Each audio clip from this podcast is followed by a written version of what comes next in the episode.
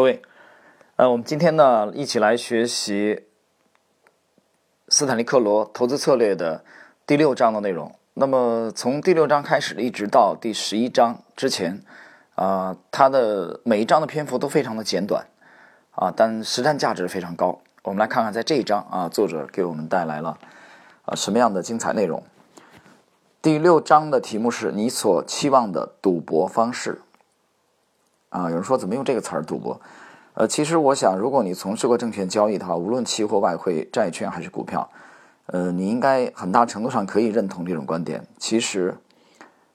呃，严格的讲啊，其实都是属于某种程度上的赌博。其实这个赌博呢，并不是我们很多人啊在生活中一般的理解的这种啊打麻将啊啊像这样的，呃，这种赌博在职业人的眼中，实际上是在赌注对自己。啊，最有利赔率对自己最有利的时候下重注啊，这是吉姆·罗杰斯的观点，也是查理·芒格的观点。当然，在第六章的学习当中，你会看到斯坦利·克罗同样秉持这个观点。我们来看具体的内容，在和当代最主要的资金管理者之一的拉里·海特交谈中，他说他不认为自己主要进行的是商品期货交易。当我问及他认为自己所从事的行业时，他答道：“最好的。”赌博业，呃，这里首先解释一下拉里·海特。拉里·海特呢，实际上啊，他是一位非常啊优秀的期货交易者。在杰克·施瓦格啊那部享誉世界的名著啊，就是《金融怪杰》当中，他整个这个系列当中的第一部啊，《金融怪杰》当中对拉里·海特有过专访。那么在这个九大投资基金经理访谈录当中啊，当时的史建邦先生呢没有。这个选移这部分内容就是没有选入拉里海特，啊，我个人认为的原因主要是由于海特他从事的是期货交易，啊，而这个史建邦先生当时选的九位基金经理啊，他们基本上主要从事的是股票，啊，是主要是为了介绍给中国的股民，啊，是这个原因。但是我们看一下拉里海特其实非常的呃优秀，呃，有一个统计数据，就拉里海特从一九八一年四月份到。这个八八年中期啊，他的明德投资管理公司的资金平均年投资回报率在百分之三十以上，啊，是一个非常优秀的。在三十年前，他管理的这个啊这个规模，实际上啊就已经达到了二十亿美元。那刚才斯坦利克罗谈到了他和拉里海特对话啊，他采访他。那么拉里海特认为他从事的这个行业是最好的赌博业。啊，当然，这其实是一种调侃。好，我们继续。沉思了一会儿之后，他又告诉我，他之所以成功，很大程度上归功于他能计算出每一头寸获利的可能性，并据此下赌注。啊，其实这个可能性就是概率的问题啊，赢的几率。这种处理方式是职业交易商所独具的，因为我从未听到任何一个非职业交易者表达过这种理论。然而，这些却是非职业交易者应当认真考虑并学会的。因为这对于整个的成功操作具有一定的帮助作用我相信听众当中有很多的非职业交易者。那么，我们来看看这些职业交易者啊，他们的这个思维模式。让我们看看下面这段引语。本章的标题就是从中摘取的。跑得最跑得快的人在赛跑中未必获胜，强大的一方在战斗中也未必获胜。但这就是你所喜欢的赌博方式啊！这是美国作家戴文·阮他的这个啊一段这个文章当中的文字。职业交易员所知道的，也是上述引语所暗含的，即所谓在最有可能获胜的交易上下赌注是最佳行动，而那种最没有希望成功的交易，一旦成功，其回报较那类最有可能成功的交易的回报要丰厚得多。啊，这个其实这个就是它的赔率。啊，比较高，但是发生的概率较小啊。我这里解释一下，但关键是在赌博中最有希望成功的交易，成功的可能性最大。当然，这一理论也有例外情形，我们都能够记起这类情形，即那些看似最不可能成功的交易，却对极高的赌注进行了回报，在赌博中获胜。但这类情形确实是例外情形，而且也是少数例外。如果你想要一直盈利，你应当一贯坚持在最有可能成功的交易上下赌注，啊，这里我解释一下啊，这个我们之前的这个吉姆罗杰斯，你去研究吉姆罗杰斯的这个投资的风格啊，他其实经常强调这句话。啊，他最传神的一句就是说他我只有当看到钱啊堆在角落里，我走过去弯腰把它捡起来，只有那个时候他才考虑开展交易。啊，这个其实也就是在最有可能成功的交易上下赌注，这一点在早年的杰西·利弗莫尔的这个传记当中也有啊被无数次的强调过，那么今天。斯坦利·克罗再次的强调这一点。当然，在任何一个单个的赌博中，最不可能成功的交易也有可能占上风。但是，只在某一个啊某一个单个争夺中获胜，对于那些一心想在系列赌博中一贯获胜的严肃的投机者而言，并不具有特别的意义。而且，如果一贯坚持在最有可能成功的交易上下赌注，总会得到报偿的。呃，他接下来呢是举了一个例子啊，这个赌一场网球比赛或者象棋锦标赛，啊，这个我们把它这段内容略过去。呃，我想说点别的。这个关于最有可能成功的交易上下赌注的话，巴菲特也有精彩的论述。之前我们呃给大家一起交流过这个内容，就是巴菲特这个他研究了波士顿红袜队的传奇的投手这个拉里威廉姆斯，拉里威廉姆斯的呃，他发现他成绩特别的出色啊。那么什么原因呢？拉里·威廉姆斯在他的著作里面，他谈到过，啊，他本人呢，呃，经过长期的训练，他把一支棒球啊分为这个七十七个区域，那么他只在当飞过来的这个棒球啊，他是这这个这个，即使用棒来击打这个棒球，只就球飞过来的时候，当它处于甜蜜区的时候，他才挥棒。其实这个甜蜜区指的也就是他最有概率赢，在这个时候他才挥棒啊。这样的话呢，呃，大家会发现他的挥棒的频率并不是很频繁，所以这给巴菲特啊极大的启发。那么，巴菲特也好，查理芒格也好，他们都坚持这种方式啊，只那也就是说，只在这个最有可能赢的时候才开展交易。这个其实你也可以把它理解为是他的能力圈，所以他坚守他能力圈。当出现的标的看不懂。那么，查理芒格和沃伦巴菲特会把它归结为太难，啊，看不懂。看不懂的意思是什么？这个太难，也就是没把握，也就是他赢的几率并不大，所以这种标的他宁愿放弃。我们继续，如果你或者是你所认识的某个人，在一个具有明显看跌趋势的市场上持有多头头寸，或不顾主要的看涨趋势而卖空，但这里头寸的结果却有一份很好的利润。这里是发生时你会作何感想呢？从这一事实中，你是否有可资借鉴的经验教训呢？这是否意味着，如果你一直反主趋势而买入或卖出，就能期望着最后能成为赢家呢？回答是无条件的一个字：不。我想说的是，这种反趋势操作下的利润，如果确实取得了，那主要是因为运气好，而不是靠技巧或交易才干。除了某些特定情形下，一些很有经验的交易商会运用反趋势交易策略外，人们应把其交易限制在符合主趋势的基本方向上。啊，比如说我们这个作者这里罗列的两类，第一个买入是在主要看涨趋势下的啊，这个微式反弹，这个微式反弹啊，微小的微其实就是小幅反弹的意思。啊，这是翻译者的这个翻译的习惯的问题。B 卖出在主要看跌趋势下的微式陡涨，啊，也就是这个小幅度的这个呃反弹，这个是卖出的好时机。那么作者强调，其实是对主趋势开展交易，也就是顺势啊，你不要指望这个啊，在违背一个主趋势的方向上啊，想取得这个很大的利润，或者你有很大的这个赢的几率。然后呢，作者接着举了一个例子啊，就是在新加坡国际货币交易所的他交易的这个日经指数的现货啊，但是由于这个因为只有音频嘛，所以我们通过音频来展示它这个案例的话，难度非常大啊，大家可能听起来比较枯燥啊，不太好理解。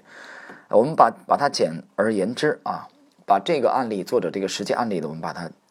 高度概括给它提炼出来。作者想强调的其实就是他啊这里。罗列出了一个简单的这个策略，这个策略我们把它简而言之，其实就是均线的这个多头排列啊。比如说，买入是在收盘收盘价大于九天的均线啊，大于十八天的均线，再大于这个五十天的移动平均线，卖出是收盘价小于九天的移动平均线，小于十八天移动平均线，啊，也小于五十天的移动平均线。那么有一些经验交易者一听就知道我要表达什么啊，这其实作者这个罗列这个策略啊，我们把它再简而言之，也就是当这个九天、十八天和五十天多头排列的时候啊，它这个策略啊进场做多；那么当这个九天、十八天、五十天空头排列的时候，那么这个策略是入场做空。好，我们继续。如果投机者在市场上的每次交易方向与上边表明的五段行情趋势相一致啊，他这里探讨了五段啊，他不仅处在了市场正确的一方，而且他也能相对一贯的获得较好的利润，且对应的相应的风险也在合理规模内。很清楚，追势交易并不试图买高或卖低，但如果确实如此，那不过是运气问题，而不是技术问题。另外，在小幅波动。无明显趋势的市场条件下，该类型交易往往会令人失望的遭受双重损失。但是在趋势明显阶段，追市交易策略会使你在极接近高点和低点时入市，从而在市场两个方向上获得一些有意义的坚实的利润。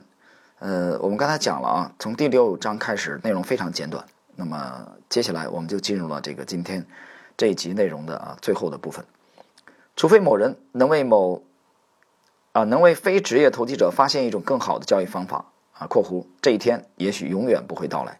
那么追市策略，追啊是追踪的追，追逐的追，市是市场的市，追市策略以及把赌注压在最有可能成功的交易上啊，也许将继续是进行一贯而风险合理的交易的最佳方法。最佳赌博交易的另一个方面就是运用一种重新进入你过早退出的趋势市场策略。呃，有些人可能不太理解，这里我再解释一下啊，它指的这个什么叫重新进入你过早退出的趋势市场策略？我举个例子，啊，有一只这个强势的股票啊，那么由于你呢在之前呢没有对这个趋势的性质认识清楚啊，比如说你八块进入以后，这股票上涨到十块，然后你抛出，但这股票再度的创新高啊，可能再次的突破十块，到达十一块，啊，这个时候，那么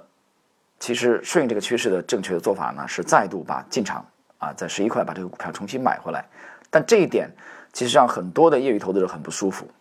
啊，很不爽，啊，我十块已经卖掉了，你让我十一块再买回来，那那我错过了就已经错过了，所以这个是职业和业余的一个很大的这个这个区别。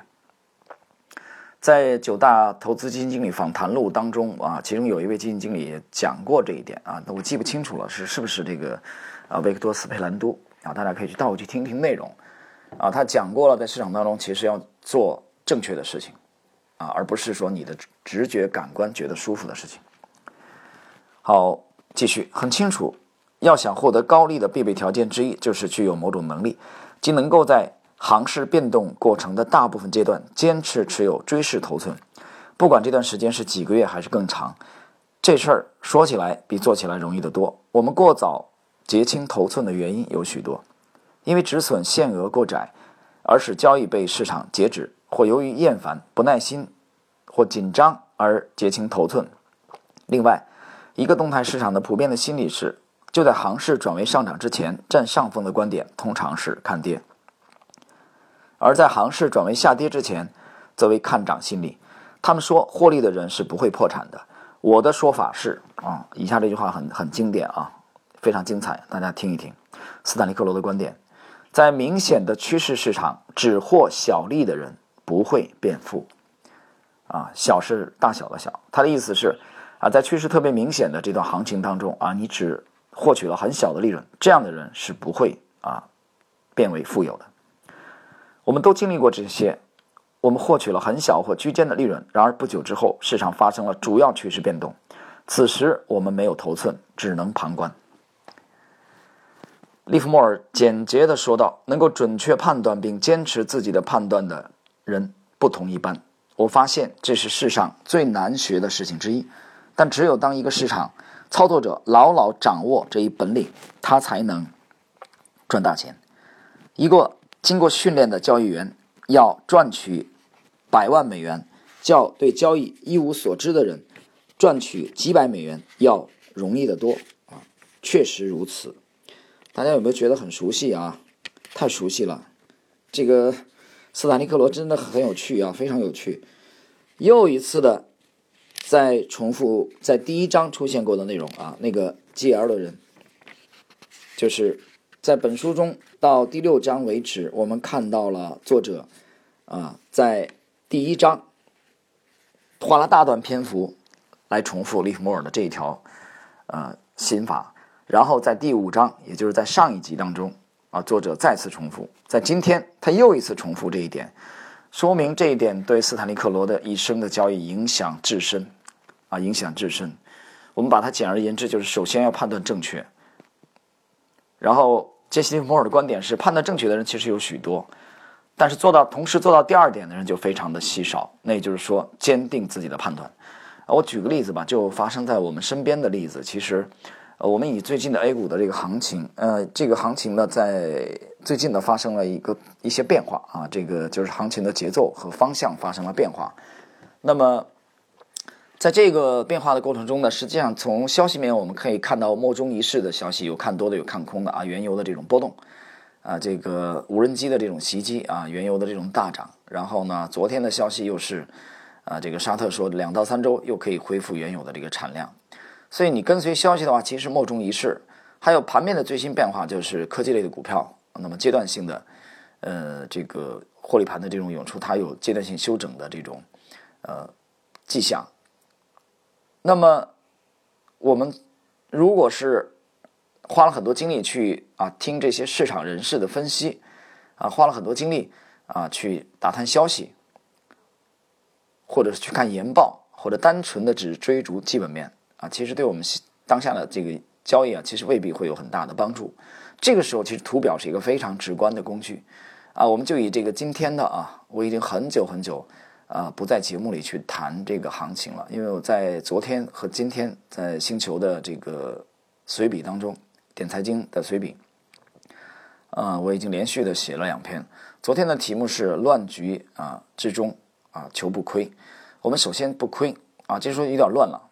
啊，不像刚开始这个这个七月份的时候，科技股刚起来的时候，这个啊很很明确。这个时候比较乱，又临近了这个节前啊，节前还有这么不到两周的交易时间。那么这个时候比较乱，乱的时候呢，首先是要稳健，下盘得稳。你首先考虑不亏。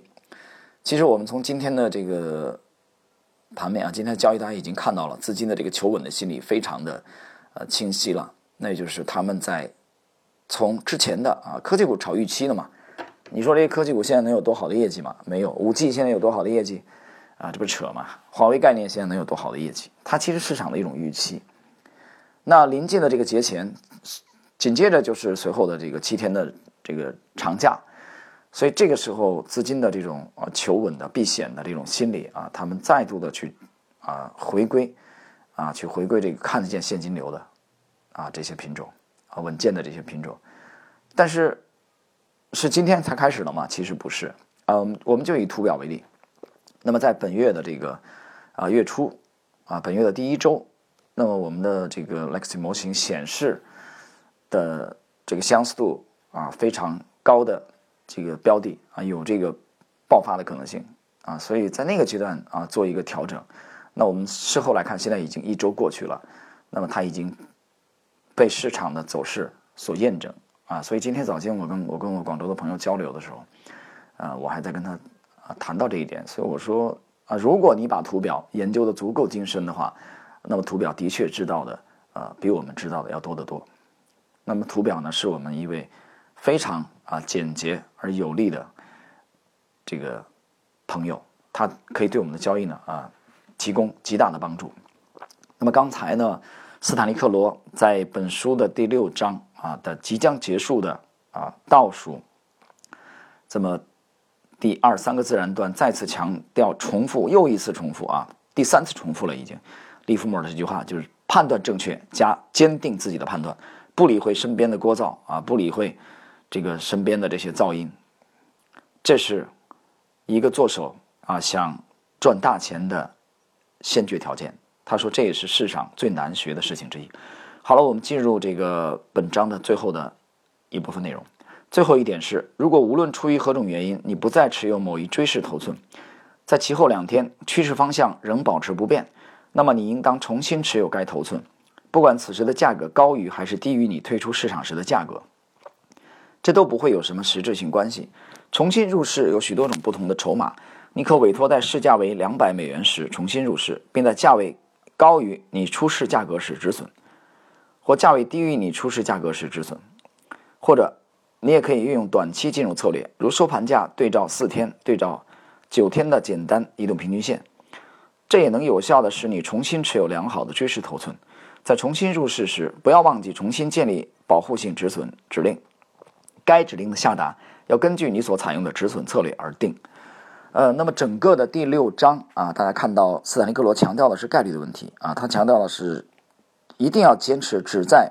对自己最有利的这个时机啊，这个开立你的这个头寸啊，入场交易，这就是他理解的这个呃最理想的赌博方式。当然，这个赌博这个词儿其实是一个调侃啊，我觉得其实是一个调侃，嗯，也就是说。他掌握了这个极高概率的时候，考虑入场。这里边具体的他提出来了，他举了一个例子而已啊，就均线多头排列或者空头排列啊，但实际上做起来比这个要复杂啊。如果说多头排列都可以上涨啊，多头排列都可以买入啊，做多的话啊，开多仓的话，实际上你去看有很多次的多头排列的时候，你入场以后是一个假突破啊，或者说那个位置就是头部啊，所以也没有这么简单啊，因为这个牵扯到数的问题了。斯坦尼克罗这本这本这个小册子呢。是他一生当中最后的这个经验之谈，他其实还是主要的呃，这个立足于策略啊，立足于从道的角度，真正的看家的术，呃，我觉得啊，在公开的场合你应该是很难听得到的。那李昌镐拜曹勋炫为师啊，在他家当内弟子啊，同吃同住同劳动，跟师傅学棋。那我读李昌镐传记的时候，我看了呢。他在曹勋炫家里应该花了啊不低于十万到二十万美元学费，后来才有了一代的王者啊，短短几年就把师傅打翻在地。所以这个道术合一啊，它是一个完整的整体。好了，朋友们，我们这个今天的第六集的内容，斯坦利·克罗谈投资策略的第六集内容就到这里啊，我们下一集再见。